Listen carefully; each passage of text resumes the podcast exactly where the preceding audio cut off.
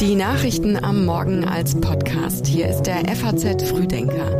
Heute ist Dienstag, der 14. März. Einen schönen guten Morgen. Hier kommt das Wichtigste für Sie an diesem Morgen. Beim Bildungsgipfel soll es um die vielen Probleme an Schulen gehen. Doch viele Schulminister boykottieren das Treffen. Die Wehrbeauftragte stellt ihren Jahresbericht vor und Studenten können jetzt 200 Euro vom Staat beantragen. Dazu gleich mehr. Vorher noch die Schlagzeilen aus der Nacht in Kürze.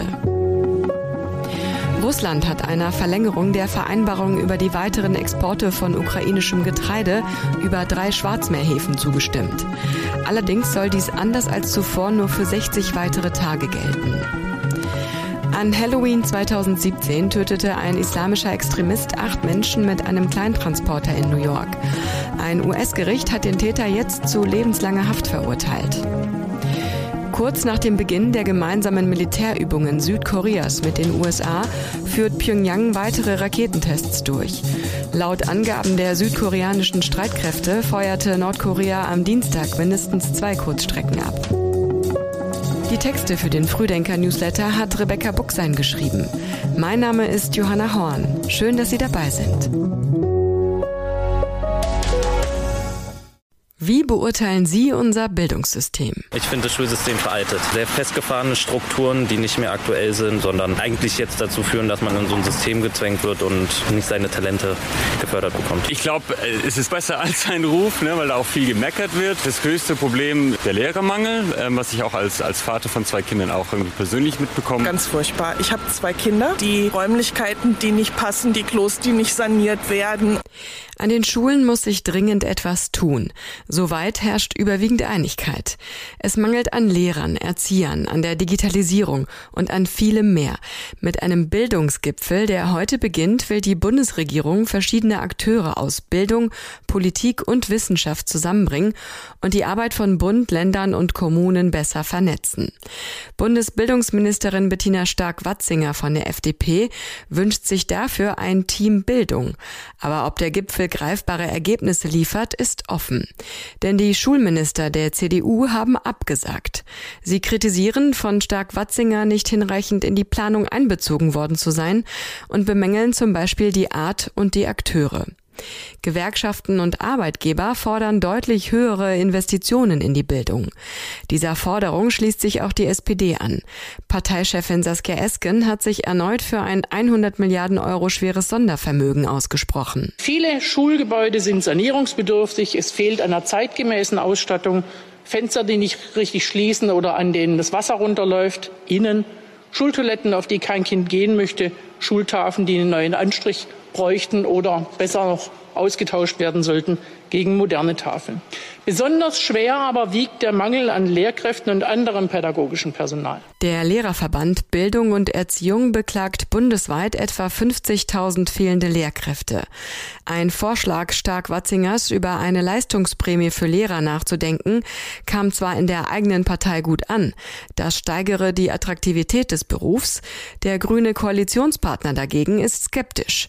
Prämien würden viele ungelöste Fragen wie die Kriterien zur Messung oder die Rolle der Schulleitung aufwerfen. Außerdem sei die Bezahlung von Lehrern hierzulande im internationalen Vergleich sehr gut. Der Bundeswehr fehlt es an allem. So hat es die Wehrbeauftragte Eva Högel schon vor der Vorstellung ihres Jahresberichts für 2022 formuliert. Die Liste der Probleme ist bekanntermaßen lang. Durch den Ukraine-Krieg ist sie noch deutlich länger geworden. Högel hat in einem Interview gesagt, es mangele den Bundeswehrsoldaten an Nachtsichtgeräten, Funkgeräten und auch an großen Geräten. Dadurch würden Ausbildungen und Übungen behindert. Die Infrastruktur müsse flott gemacht werden. Die Kasernen seien in keinem guten Zustand. Davon hat sie vor rund einem Jahr schon gesprochen. Und wenn ich in den Kasernen bin, dann muss ich sagen, der Zustand der Unterkunftsgebäude, der Sportplätze, der Schwimmhallen, der Truppenküchen ist nicht akzeptabel. Da muss etwas passieren. Zur Forderung von Bundesverteidigungsminister Pistorius nach 10 Milliarden Euro mehr im neuen Bundeshaushalt für die Truppe sagte Högel, sie wisse auch nicht, wie das ausgehe, aber das sei erstmal eine realistische Forderung. Die Probleme der Truppe seien seit Jahren bekannt. Dennoch habe sich erschreckend wenig getan. Der Jahresbericht solle politischen und militärischen Verantwortlichen als Impuls dienen, um die Probleme abzuarbeiten. Unterdessen treibt die Truppe die Ausbildung ukrainischer Soldaten weiter voran. Nach einem Training in Niedersachsen sind einige von ihnen jetzt bereit für den Einsatz mit dem Kampfpanzer Leopard 2. Nach der Pleite der Silicon Valley Bank kommen aus Brüssel und Washington beruhigende Töne. Aber die Anleger bleiben nervös. Die Finanzminister der Eurozone haben vor ihren heutigen Beratungen versucht, die nervösen Kapitalmärkte zu beschwichtigen. Nachdem jetzt auch die in New York ansässige Signature Bank dicht gemacht wurde, bemüht man sich in den USA um Schadensbegrenzung. US-Präsident Joe Biden versuchte zu beruhigen. Alle Kunden dieser Banken können darauf vertrauen, dass sie geschützt sind und sie können an ihr Geld ab heute ran. Der Steuerzahler trägt keine dieser Lasten, stattdessen kommt Geld aus dem Einlagensicherungsfonds. Manager dieser Banken werden gefeuert, Anleger, die in diese Banken investiert haben, werden nicht geschützt. Und wir müssen das Risiko reduzieren, dass so etwas wieder passiert. Dennoch, der Zusammenbruch der Banken in nur wenigen Tagen hat die Aktienmärkte erschüttert. Bankaktien sind abgestürzt. Pessimistische Anleger fürchten eine Finanzkrise. Beobachter gehen davon aus, dass Anleger die Probleme, die bei der Silicon Valley Bank sichtbar geworden sind, auch in Bilanzen anderer, größerer Geldhäuser vermuten.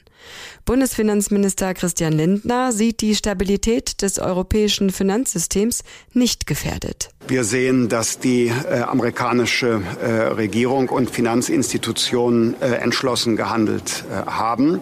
Wir haben eigene Autoritäten in Europa, in Deutschland beispielsweise äh, unsere eigene Finanzaufsicht, die die Situation fortwährend äh, beobachten. an der Stabilität haben diese Institutionen keinen Zweifel gelassen. Studenten und Fachschüler sollen jetzt 200 Euro vom Staat beantragen können. Dafür müssen sie allerdings zwei Hürden nehmen.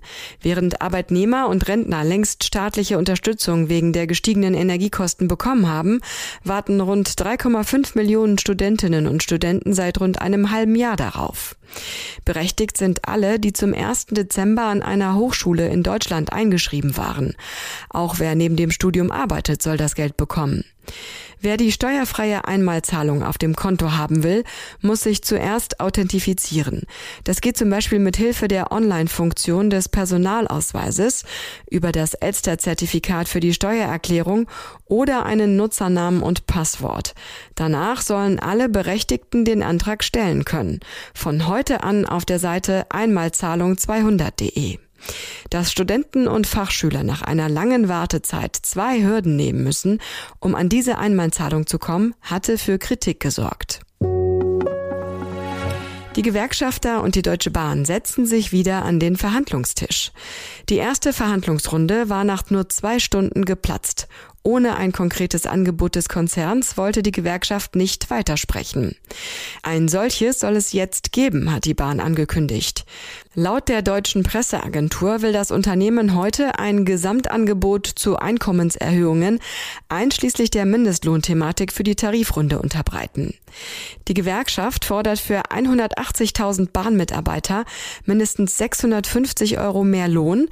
Bei den höheren Gehältern will sie eine Steigerung um 12 Prozent für eine Laufzeit von zwölf Monaten.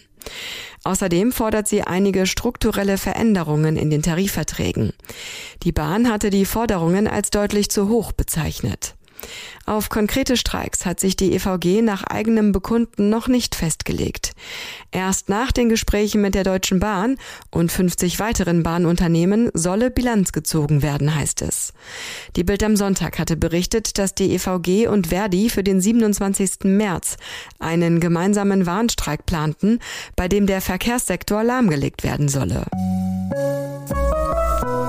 Und im geschriebenen FAZ Frühdenker Newsletter ist das ein weiteres Thema. Die Bundesregierung will die Wasserwirtschaft bis 2050 an die Folgen des Klimawandels anpassen und einen naturnahen Wasserhaushalt wiederherstellen. Damit soll die Trinkwasserversorgung gesichert und das Grundwasser geschützt werden. Das geht aus der nationalen Wasserstrategie hervor, die der FAZ vorliegt und die morgen vom Kabinett beschlossen werden soll.